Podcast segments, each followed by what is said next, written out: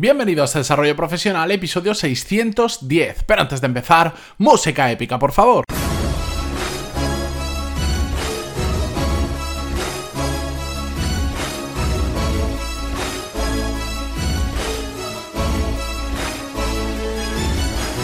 Muy buenos días a todos y bienvenidos un jueves más a Desarrollo Profesional, el podcast donde hablamos sobre todas las técnicas, habilidades, estrategias y trucos necesarios para mejorar cada día en nuestro trabajo.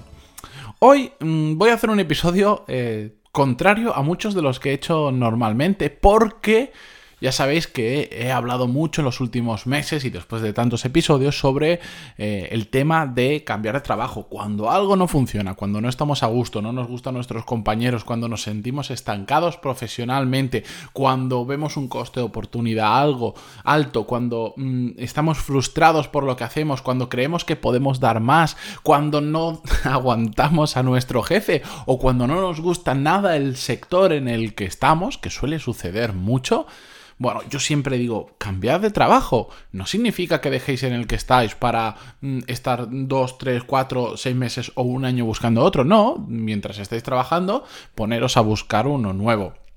Y hoy vamos a hablar de todo lo contrario, de por qué a veces no tenemos que buscar otro trabajo. Y lo vamos a ver a través del el caso o el ejemplo de un oyente que me escribió hace poco y que lo representa casi mejor de lo que yo lo podría contar. Así que si os parece, os leo el email lo más rápido posible que me envió, porque este no es un caso de eh, preguntas y respuestas, y a través de él vamos comentando, pero es que es muy, muy representativo. Nos lo envía Raúl y dice, bueno, antes de nada, yo ya lo he contestado, como siempre, si queréis enviar vuestras preguntas, pantaloni.es barra contestar, siempre os contestaré por email y en ocasiones os preguntaré si lo puedo traer al podcast, si, me dais el permiso, lo cuento. Bien, dice, buenas Matías, para mí es un placer escribirte sabiendo que lo vas a leer y a responder. Te sorprendería la de veces que otras personas te dicen que les escribas y no me han contestado en otros ámbitos profesionales.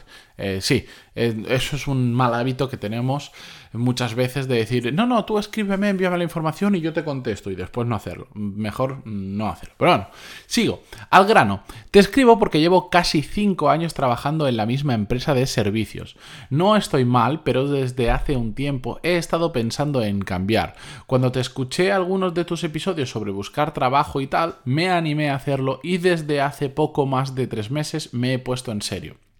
El tema está en que aunque me ha ido bastante bien, y me dice entre paréntesis, estoy en un proceso bastante avanzado y en otro ya he pasado la primera entrevista telefónica y videoentrevista, el ver nuevas empresas y cómo funcionan me ha hecho replantearme todo. Me explico.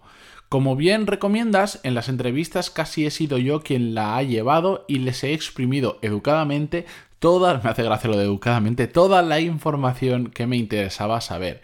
Es increíble lo que se puede sacar al entrevistador si lo haces de forma sutil. Completamente de acuerdo, y lo he dicho en muchas ocasiones, y a todos, esto es un paréntesis mío, a todas las personas con las que he trabajado en temas de buscar nuevo trabajo, siempre que les he recomendado, em, hazle estas preguntas, intenta sacar a ver cómo es el ambiente, por qué se ha ido la persona por la que vas a cubrir el puesto, etcétera, etcétera. No sabéis la cantidad, no os podéis imaginar la cantidad de información valiosa que se puede sacar. He escuchado casos, y perdonad que me alargue en este paréntesis mío, pero he escuchado casos que el propio entrevistador le llegaba a decir, bueno, es que la persona que se fue antes, no estoy parafraseando, lo estoy contando, la persona que se fue antes se llevaba súper mal con su jefe, porque su jefe es una persona muy, muy jodida.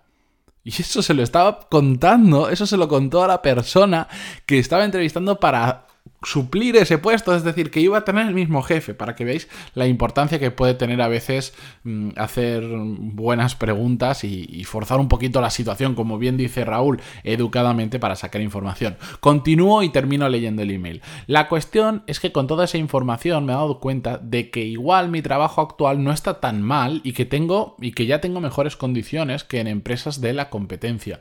Por eso ando con la duda de si continuar o no, y por eso te escribo. ¿Cómo lo ves tú? Te agradezco mil que dediques un rato a contestarme sabiendo todos los emails que tendrás. Un saludo desde Madrid. Bien, mi reflexión sobre lo que nos comenta Raúl.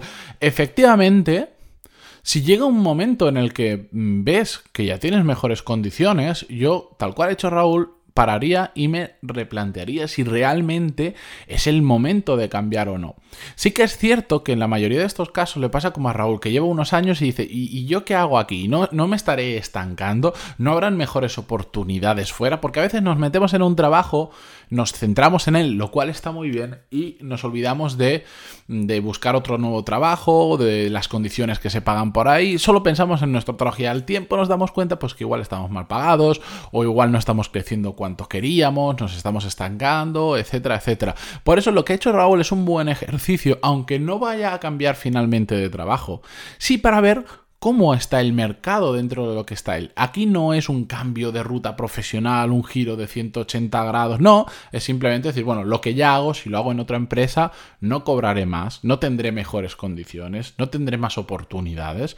Bueno, pues en este proceso que ha hecho, que dice que lleva unos tres meses aproximadamente, ha podido constatar de que donde está trabajando realmente no está tan mal. Como él dice, eh, ya está, tiene mejores condiciones que en esas empresas que, con las que ha ido hablando, con las que ha ido pasando entrevistas. Entonces, no pasa absolutamente nada. Evolucionar como profesional no significa estar cambiando cada dos años de empresa per se. Esa no es, no hay una solución genérica. Igual tú puedes pasarte toda la vida dentro de la misma empresa y seguir siempre evolucionando como profesional porque es una mm, gran multinacional, porque hay muchas oportunidades, porque te vas cambiando de divisiones, de roles, de puestos, de países y ya está.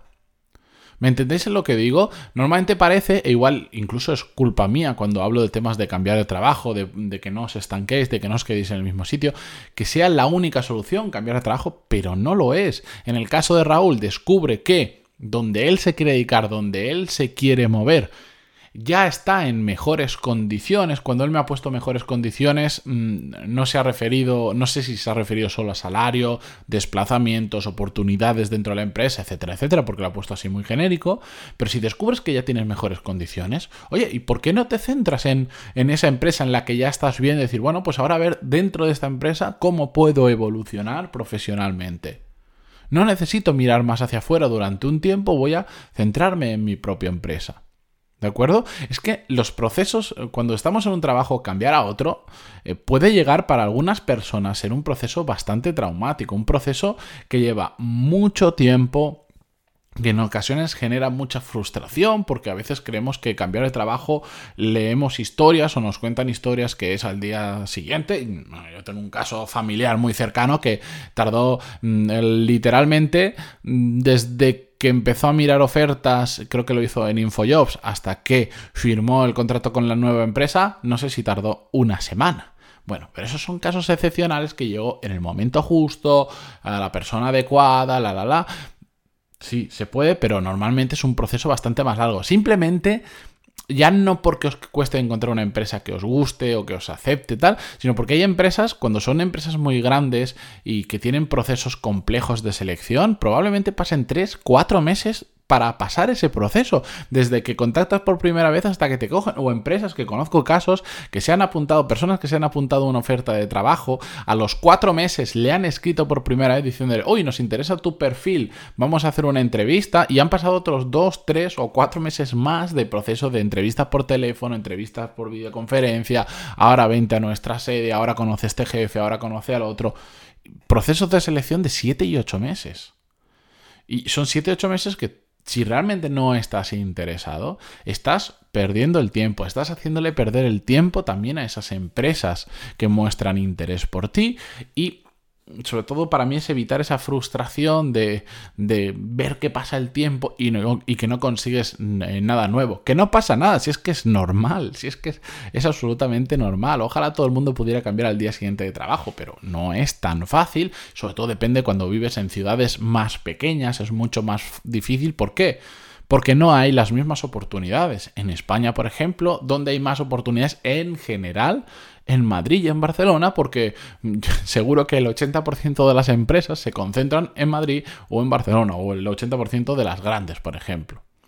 Entonces es más fácil encontrar algo porque hay más oportunidades simplemente. Por eso digo, mm, meteros a buscar trabajo si realmente estáis interesados en hacerlo o queréis ver cómo está el mercado. Pero si no, centraros donde estáis ahora mismo a luchar y a evolucionar profesionalmente, pero con foco en lo que estáis haciendo porque los procesos de selección, buscar trabajo, lleva mucho, mucho tiempo, más de lo que nos imaginamos. Pero bueno, con esto yo me despido hasta mañana viernes. Sé que es una semana muy extraña, sé que hay eh, con tema del Día del Trabajador y de la Semana Santa antes, hay gente que ha hecho un macro mega puente, se ha ido unas cuantas semanas de vacaciones, me alegro por todos vosotros. Mm, mi parte de envidia desde aquí, que también me gustaría haberme ido lejos. Pero bueno, eh, mañana continuamos con un nuevo episodio como siempre.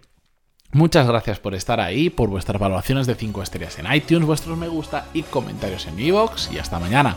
Adiós.